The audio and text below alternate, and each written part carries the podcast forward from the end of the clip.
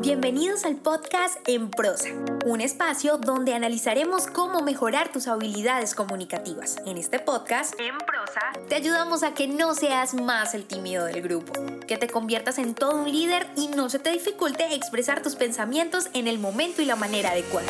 Hemos seleccionado los mejores temas. Tendremos entrevistas con personas que tienen experiencia en ello, donde analizaremos de manera muy sencilla, desmenuzaremos la información para que lo aprendas y practiques en cualquier área de tu vida. Soy Diana Checa. Bienvenidos. Bienvenido y bienvenido a un episodio más de Emprosa Podcast, el podcast en español donde aprendes a comunicarte mejor. Y damos inicio a un episodio más, un martes más donde hablamos de herramientas comunicativas. Y como es costumbre, aquí elegimos un tema en este espacio donde hablamos de él, pero lo desarrollamos y lo convertimos en tips o consejos, que son importantes que después de cada episodio o al finalizar este espacio los pongas en práctica. Pero antes de continuar, aprovecho para decirte que desde ya puedes suscribirte al canal en el que me estés escuchando, bien sea Spotify, Apple Podcast, Google Podcast o la plataforma que más te guste para escucharme y así vas a estar enterado de todos estos nuevos episodios que vamos a estar publicando semana tras semana. El tema de hoy y después de todos estos avisos parroquiales se dio por una conversación que tuve con unas amigas hace días en un café y ellas me contaban, no sé, cosas del trabajo, experiencias laborales y una de las principales cosas de las cuales se quejaron durante esa tarde era acerca de una mala retroalimentación por parte de su líder en ciertos proyectos en los que estaban. Así que decidí en este episodio investigar las tendencias de retroalimentación o las maneras en las que esa retroalimentación podría ser un poco más efectiva y encontré una que me pareció importante o necesaria hablarla dentro del podcast, así que voy a hablarles del feed forward, que es un proceso que se diferencia del tradicional feedback o retroalimentación en sí, porque está orientado a lo que va a pasar y no lo que está pasando o ya pasó.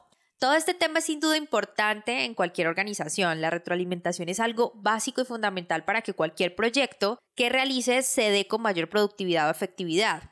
Y tener una retroalimentación fluida te da muchísimos beneficios, claramente. Uno de ellos es lograr tender esos puentes de entendimiento a través de analizar lo que ya se hizo, o no se hizo en X proceso y así mejorar hacia el futuro.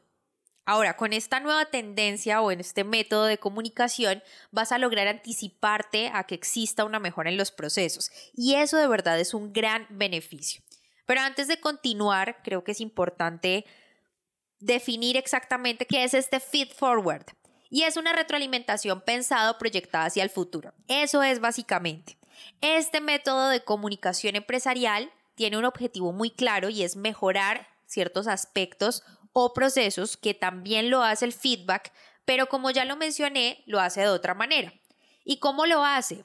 Construyendo un plan de acción que va más allá del análisis tradicional de los errores que se cometen en el pasado por las personas o los equipos, los integrantes de esos proyectos. Te hablo puntualmente de una retroalimentación hacia el futuro. Eso es lo que traduce Feed Forward. Pero, ¿cuáles son esas diferencias con el feedback tradicional? En medio de la definición y la explicación que dimos de lo que significaba el feed forward, ya hemos mencionado algunas. La gran diferencia entre el feedback y el feed forward es que este feedback corrige los errores y el feed forward lo que hace es anticiparse a los errores. Eso es básico para entenderlo. Y como ya lo habíamos mencionado, se revisan lo que ya pasó o lo que está pasando dentro del feedback tradicional y el feed forward lo que hace es darle soluciones hacia el futuro a través de un plan. Y una de las diferencias que a mi parecer es bastante relevante es que en este nuevo método comunicativo se centra en el entorno y no en la persona como era costumbre.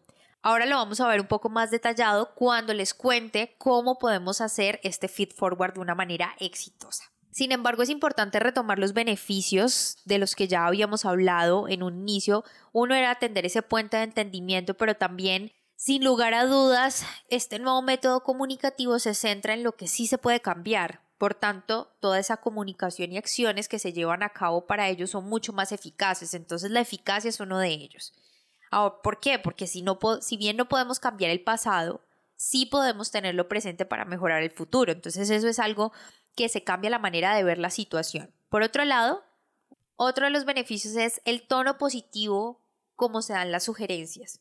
Esto hace parte sin duda del crecimiento de la persona, del equipo en cuestión y de la organización.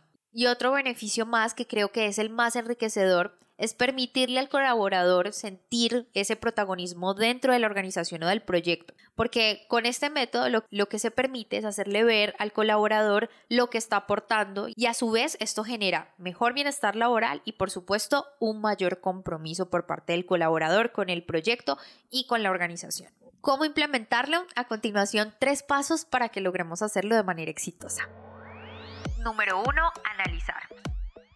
En este punto se debe hacer un análisis, pero ya no se va a hacer un análisis de lo que sucedió, sino de lo que podría pasar. ¿Qué retos se va a enfrentar la persona o el equipo? Es importante que dentro de este análisis se retomen los hechos que ya hayan ocurrido en algún momento que puedan delimitar u obstaculizar el éxito de estos retos futuros. Además de conocer estos hechos, también es necesario revisar qué cosas se han hecho para mejorar estos puntos débiles si es que los hay.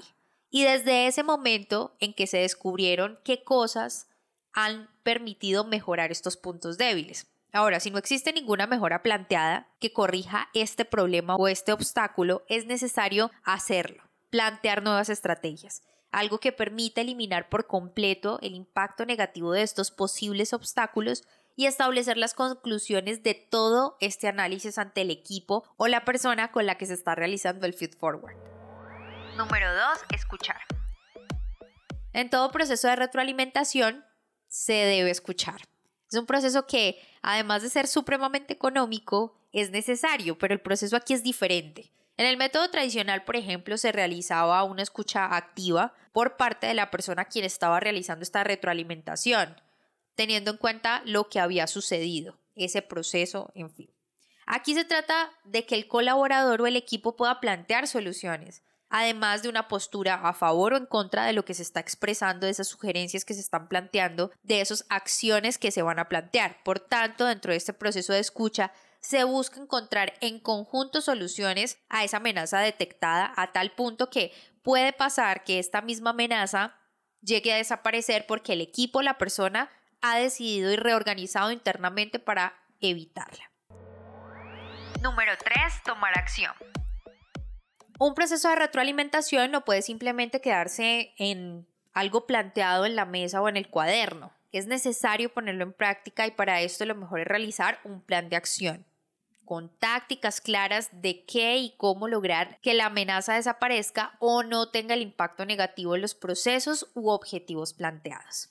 Lo que acabo de enseñarte te permitirá comunicarte mejor con tu equipo de trabajo y hacer una retroalimentación que evitará cometer errores en el futuro o al menos mitigarlos. Esta es una herramienta para el área de recursos humanos que sin duda será tendencia en este 2023 y que tiene herramientas comunicativas indispensables para poner en práctica.